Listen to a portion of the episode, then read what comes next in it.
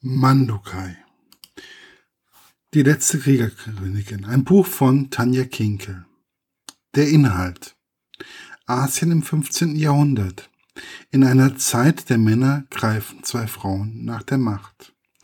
Die Geschichte Chinas und der Mongolei wurde durch sie geprägt. Mandukai, Königin der Mongolen, wann die wahre Herrscherin auf dem Drachenthron. Sie ist die mächtigste Herrscherin ihrer Zeit zu einem hohen Preis. Mandukai muss sich gegen ungeheure Widerstände bis an die Spitze der Mongolen herkämpfen. Ihr gefährlichster Rivale dabei ist ausgerechnet ihre große Liebe. Doch es gelingt ihr und sie kann das Volk Genghis Khans noch einmal zu alter Größe führen.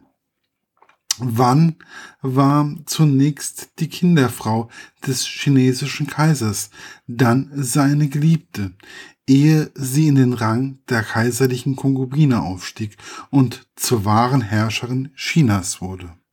Trotzdem musste sie tagtäglich um die Kunst, Gunst des Kaisers gegen Eunuchen, Minister, Krieg, Kriegsherren, junge, schöne Rivalinnen kämpfen. Doch Erst in Mandukai erkennt sie die ebenbürtige Gegnerin, die ihr gerade geformtes Reich gefährdet.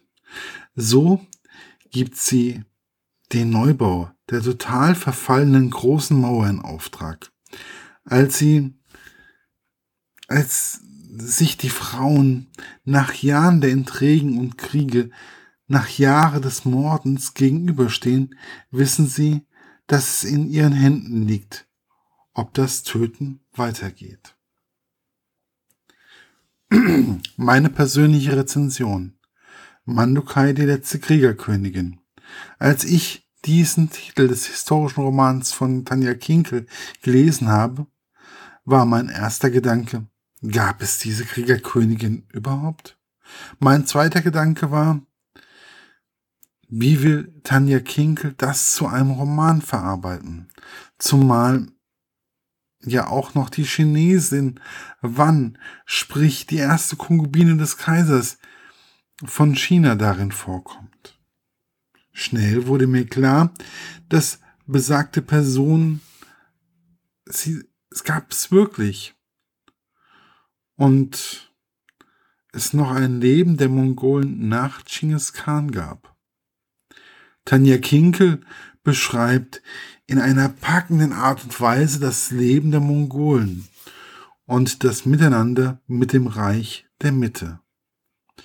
Einem Miteinander, wo man nicht miteinander kann, aber auch nicht ohne den anderen Staat leben kann. Es zeigt eindrucksvoll, dass zwei Menschen, die eine Vision haben und alles dafür tun, am Ende doch Erfolg haben.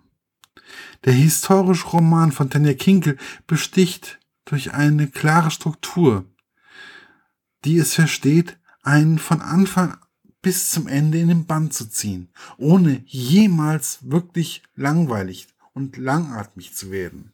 Im Gegenteil, man verflucht die Mitte des Romans, weil man denkt, wow, das Buch ist ja bald zu Ende.